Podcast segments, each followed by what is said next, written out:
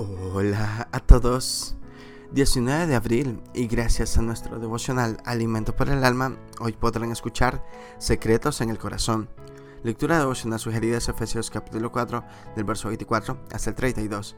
Nos dice su verso 31, toda amargura y enojo e ira y gritería y maledicencia y toda malicia sea quitada de entre vosotros todos nosotros debemos saber lo que debemos y lo que no debemos guardar en nuestro corazón.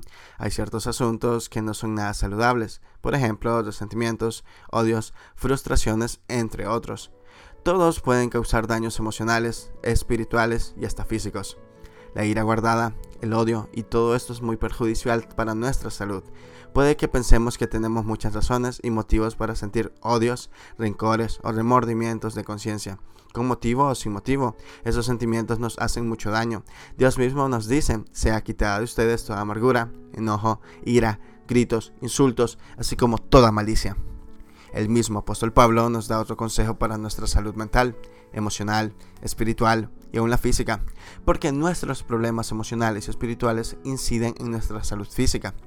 Por lo demás, hermanos, todo lo que es verdadero, todo lo digno, todo lo justo, todo lo puro, todo lo amable, todo lo honorable, si hay alguna virtud o algo que merece elogio, en esto mediten. Filipenses 4:8.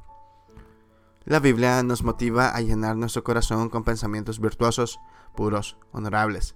Dice la Biblia que cuando María escuchó lo que los pastores decían en cuanto a Jesús y lo que los ángeles les habían anunciado, guardaba todas esas cosas en su corazón. En muchas ocasiones es mejor saber controlar la boca si sabemos algo de nosotros mismos o de otra persona, en lugar de divulgar tales informaciones, las cuales pueden causar daño y no bien.